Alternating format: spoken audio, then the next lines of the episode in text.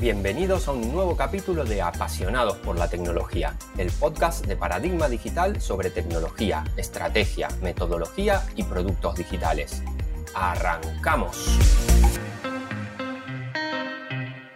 Muy buenos días, os damos la bienvenida a un nuevo capítulo de nuestro podcast.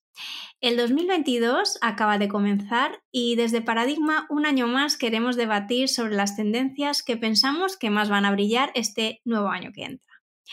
Para ello, contamos de nuevo con la colaboración de Alberto Grande, responsable del equipo de innovación en Paradigma Digital. Muy buenos días, Alberto, ¿cómo estás? Hola, Maribel, muy buenos días. Pues aquí estamos, un año más para crear nuestra pequeña quiniela de predicciones. Venga, vamos, vamos a ver. Luego, luego en diciembre revisamos, ¿vale? A ver cuáles hemos acertado. revisamos la quiniela. Bueno, eh, estamos en la era de la inteligencia artificial y en el 2021 hemos visto nuevamente una avalancha imparable de noticias y de avances en este campo. ¿Va a seguir siendo así en este 2022, Alberto? Absolutamente. La innovación relacionada con la inteligencia artificial sigue siendo una revolución total. Durante este 2021 hemos visto un mar de novedades. No ha habido un solo mes en el que no hayan aparecido nuevos algoritmos, nuevos casos de uso, y encima cada cual más impresionante. Hemos visto además cómo varias empresas ponen a disposición de todos nosotros estas nuevas tecnologías. Y no solo en el formato habitual de capacidad limitada, lo típico para poder juguetear y aprender. No, no, lo que estamos viendo es que em, estas tecnologías se liberan para hacerlas eh, aptas para entornos productivos y esto nos ha llevado a verlas en funcionamiento en nuestro día a día. Cuando una tecnología eh, se extiende con esta, con esta rapidez, ¿no? esta facilidad, es el momento en el cual nos eh, debemos de plantear varias dudas. ¿no? Debemos parar un momento, reflexionar sobre el uso que se le está dando. Y es que en muchos casos esta tecnología se está utilizando para la toma de decisiones, tanto de forma directa, lo típico que es la inteligencia artificial la que decide y la que da la respuesta, o de forma indirecta. ¿no? La IA está aportando cierta información que va a ser utilizada para que alguien tome esa decisión final. La pregunta que nos planteamos en este caso, por lo tanto, sería, ¿hasta qué punto podemos confiar en la decisión o en la información que la IA nos está aportando. ¿Hasta qué punto conocemos lo que la IA está haciendo internamente como para proporcionar el resultado? ¿Cómo se ha hecho esa auditoría a la IA antes de ponerla en producción? Y lo que es igualmente importante, ¿cuál es el plan de auditoría que va a seguir teniendo esta IA durante el tiempo en el cual esté en estado productivo? Todo esto está relacionado con temas que probablemente todos hayamos oído hablar sobre transparencia y la ética sobre el uso de inteligencia artificial. Eh, recientemente hemos leído en las noticias eh, que se ha hecho la apertura a nivel legal el uso de algoritmos para la censura. En este caso aplicado al control de contenidos con posibles problemas de copyright. Es decir, pongamos el ejemplo, nosotros subimos un vídeo a YouTube y podría llegar a suceder que dicho vídeo tuviera, por ejemplo, una música de fondo y que esta música esté sujeta a copyright. Bien, estamos eh, dejando en manos de un algoritmo la decisión sin revisión humana o control judicial de si un contenido debe o no ser censurado. Este es uno de los ejemplos en los que la inteligencia artificial se está usando eh, a partir de hoy en modo productivo. ¿Vale? fijaos las consecuencias que esto puede llegar a tener. Los algoritmos van a seguir acaparando más protagonismo en nuestro día a día. Cada vez van a tomar decisiones más importantes, con un calado muchísimo mayor, haciendo imprescindible encontrar formas de mejorar el control y el entendimiento de los mismos y sobre todo sin dejar que toda esta capa que estamos hablando de auditoría puedan llegar a frenar la innovación que esta tecnología nos va a proporcionar. En 2022 estoy seguro que se va a producir muchísimo debate y evolución alrededor del uso, la construcción, toda la parte de entrenamiento y la auditoría de estos algoritmos que nos van a permitir eh, que su funcionamiento se realice de una forma transparente, igualitaria y seguro para todos nosotros. Alberto, hay un término que lleva tiempo dando vueltas y que cada vez va cogiendo más y más fuerza.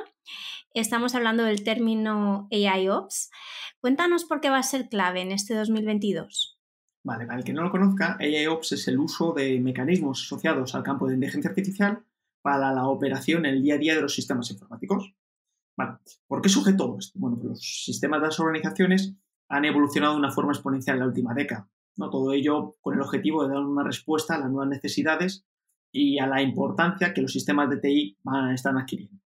Eh, hay que tener en cuenta que desde el punto de vista de la operación, que es básicamente el mantenimiento, la puesta en marcha de todos los sistemas, esta evolución se ha traducido en un incremento muy elevado de la complejidad en la mayoría de los casos de todas las organizaciones.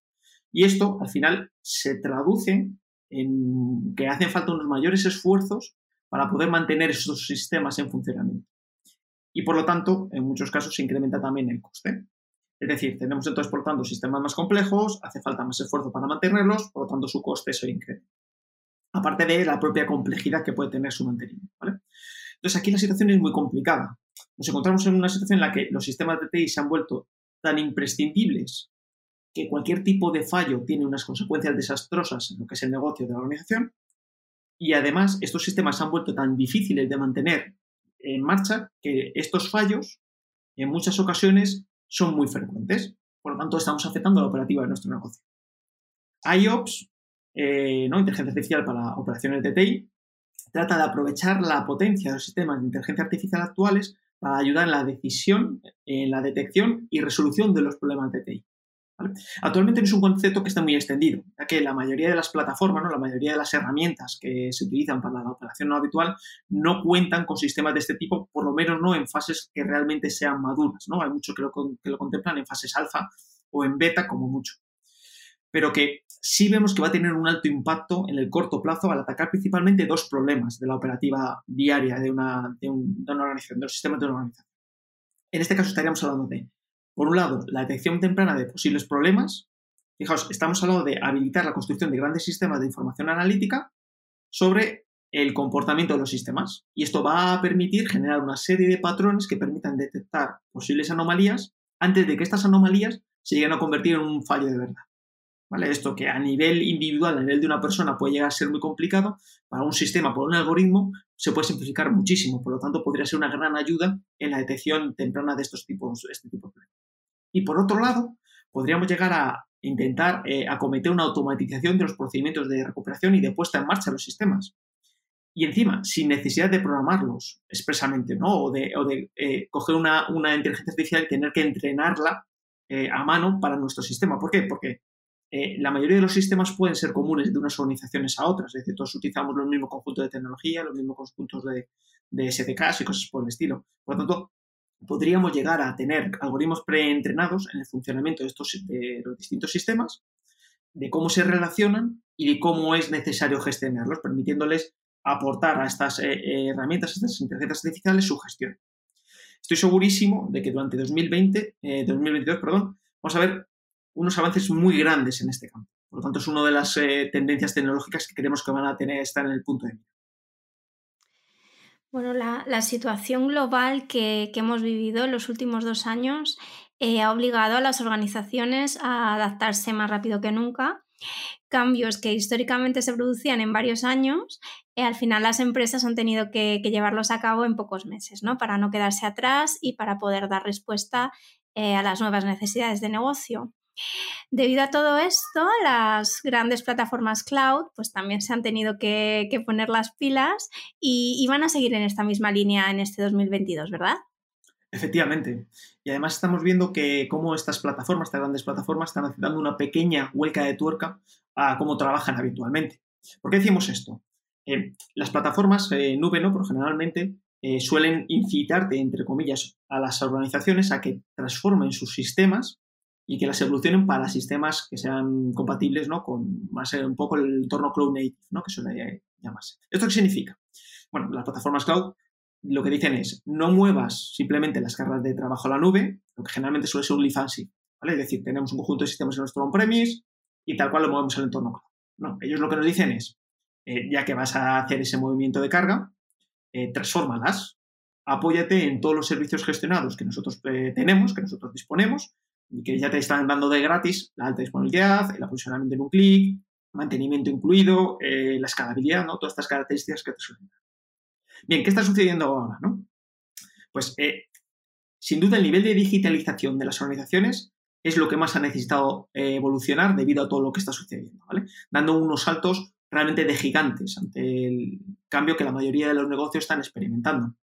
Y como comentas, además, este cambio ha sido muy brusco antes de continuar, cabe decir que desde el momento en el que un sistema entra en un estado productivo, se suele generar un plan de evolución. Es decir, el sistema no simplemente se congela, ¿no? Si, hacemos esto, el sistema acaba muriendo, sino que el sistema va a seguir cambiando constantemente durante todo el ciclo de vida que tenga este sistema.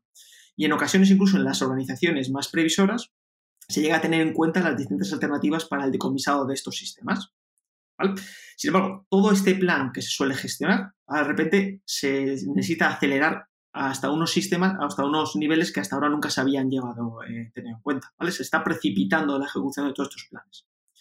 Y ojo, estamos hablando de millones de sistemas. Estamos hablando de sistemas host, estamos sistemas, eh, hablando de sistemas de entornos monolíticos implantados que realmente están componiendo el core de las organizaciones. Es decir, su negocio está en estos sistemas. Y de la noche a la mañana acaba de surgir una necesidad inmediata de hacerlos evolucionar.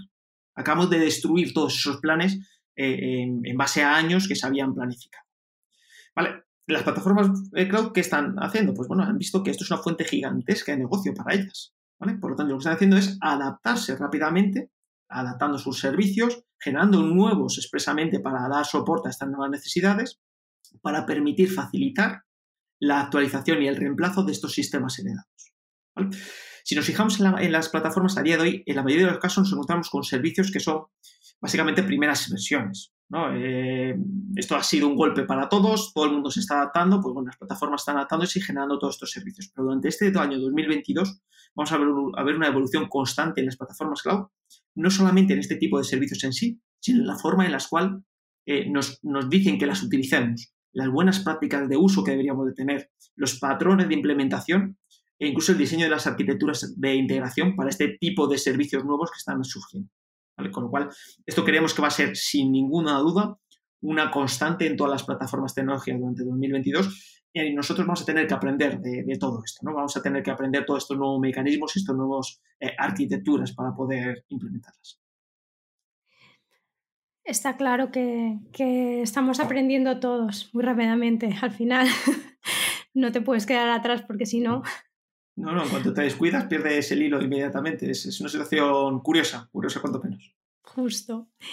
Bueno, eh, hay un par de términos que también vamos a escuchar mucho eh, en este 2022. Eh, son blockchain y Web3. ¿Por qué es eso, Alberto? La tecnología blockchain eh, ha estado siempre acompañada de, muchos altibajos, ¿no? Es casi una constante en ellos, el, subir, bajar, eh, el que realmente en un momento dado se le presta atención y otro se le olvida, ¿no? Em, ha habido momentos en los cuales pues, todas estas tecnologías generan una expectación desmesurada y la atención se perdía tan rápido como la había ganado.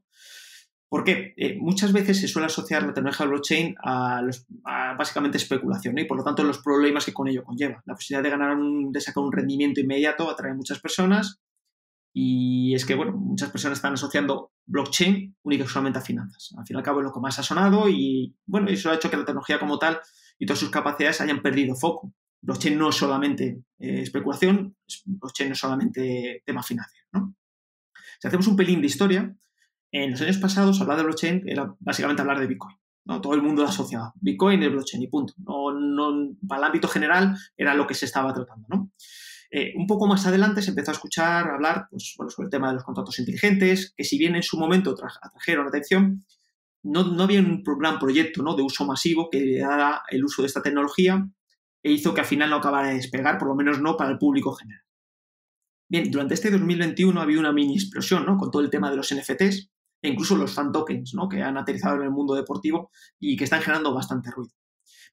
Eh, todo este tipo de usos ¿no? que se le está dando utilizan exclusivamente alguna de las capacidades de la tecnología blockchain. En este caso, por ejemplo, pues estamos viendo pues, que bueno, el tema de las transferencias en sí, en sí, ¿no? o el concepto de propiedad. Tú transfieres dinero, tú le das un token a una persona a cambio de dinero, ¿no? ese concepto de propiedad.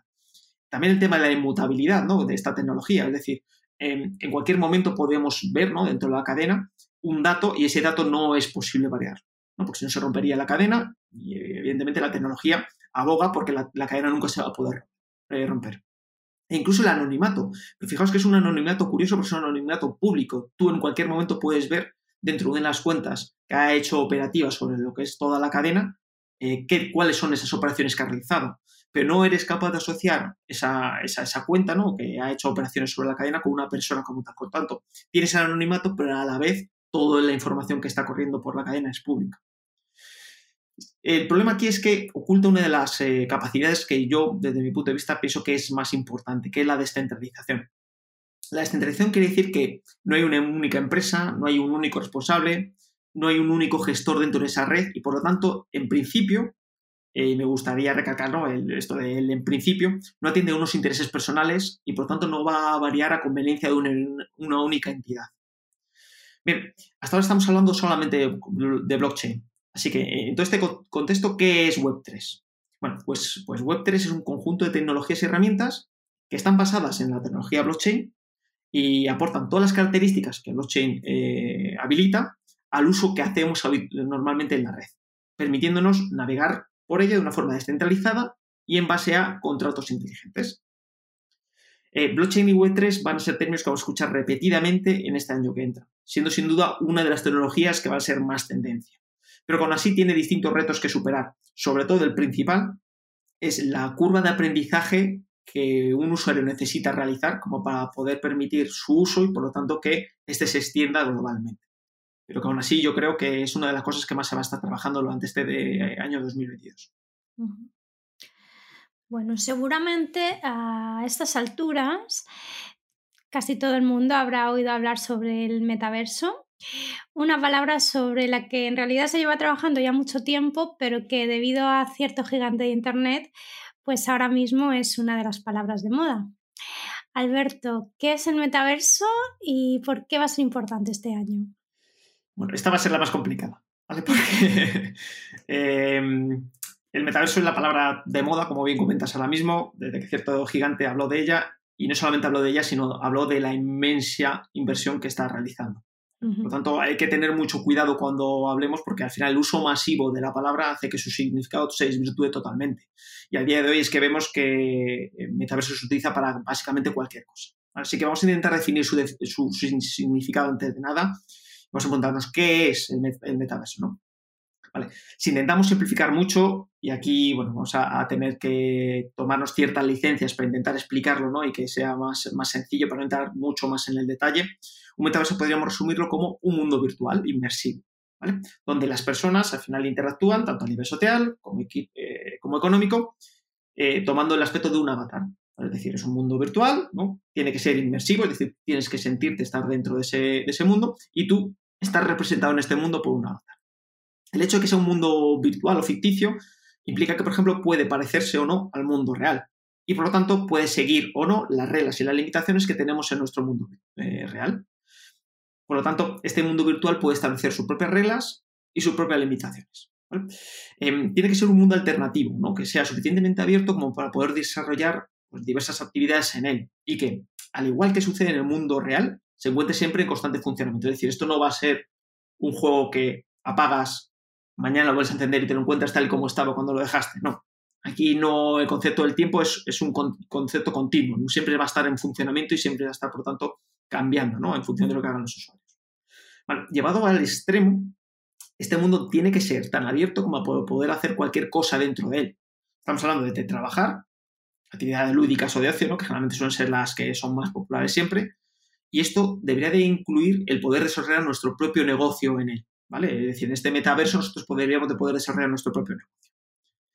Em, nos fijamos entonces que en que algunas de las características ¿no? que serían más relevantes cuando estamos hablando de un metaverso, ¿no? intentando eh, ser puristas en lo que es la definición, serían primero la inmersión, segundo, que mm, tiene sus propias reglas, que se aplican o no similares a las del mundo real, pero no tienen por qué, y sobre todo esta apertura para proporcionar la, libertad necesaria como para que realmente puedas hacer básicamente cualquier cosa en este, en este Personalmente me, recuerda ¿no? me, a otras iniciativas que ha habido en el pasado. Yo recuerdo, por ejemplo, eh, anteriormente hubo Second Life, ¿no? que sería una de las más conocidas en su momento, y que además, bueno, el recuerdo que me trae es eh, haber leído que muchas personas indicaban que eh, esta tecnología, ¿no? Second Life en concreto, había aparecido demasiado pronto y se había llevado a que no triunfara es necesario tener en cuenta que la situación a día de hoy es muy distinta a la que había antes, tanto social como tecnológicamente hablando. Por lo que todas las iniciativas que están surgiendo ahora mismo asociadas al metaverso pueden tener un resultado muy, mucho más satisfactorios que lo que tuvo en su momento Second Life. el nacimiento de los metaversos está empezando, me gustaría recalcar esto, está empezando a nacer, ¿no? ni siquiera ha nacido todavía, es decir, es una idea, es un concepto que está evolucionando. Em, y todo el ruido que está surgiendo alrededor hace que surjan muchas dudas, muchas preguntas desde el punto de vista puramente técnico y de la tecnología. Em, lo primero que eh, estamos viendo que hay varias iniciativas de organizaciones que quieren generar su propio metaverso. Entonces, si un metaverso es el mundo virtual, ¿no? Donde vamos a hacer absolutamente todo, ¿tiene sentido que haya distintos metaversos? Que cada uno pertenezca a una marca o a una empresa. ¿Cómo, eh, en esta situación en la que existan varios metaversos, cómo un usuario interactúa con ellos? ¿Tendría sentido una especificación que intente de alguna forma estandarizar la interacción entre los distintos metaversos?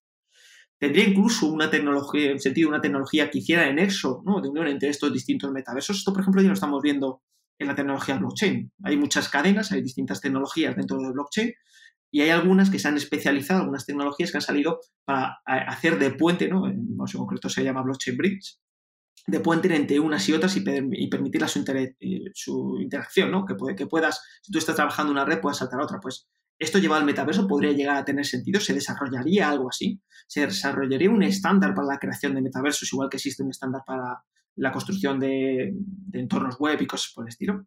Bueno, pues todo esto son dudas que nos surgen y que yo creo que muchas de ellas se van a aclarecer, eh, se vamos a ser capaces de darle respuesta durante este año 2022.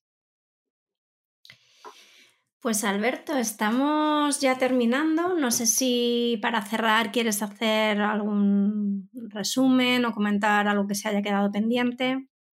Pues en esta quiniela hemos metido, yo creo, cosas que están bastante aterrizadas, ¿no? Toda la parte de inteligencia artificial, que parece mentira que podamos llegar a la, situación de decir que todo, la productización de, los entornos de inteligencia artificial ya están aterrizados, hasta cosas que son mucho más etéreas, ¿no? Como todo Em, este concepto del metaverso. Así que yo creo que va a ser un año fascinante, donde nuevamente vamos a encontrar revoluciones.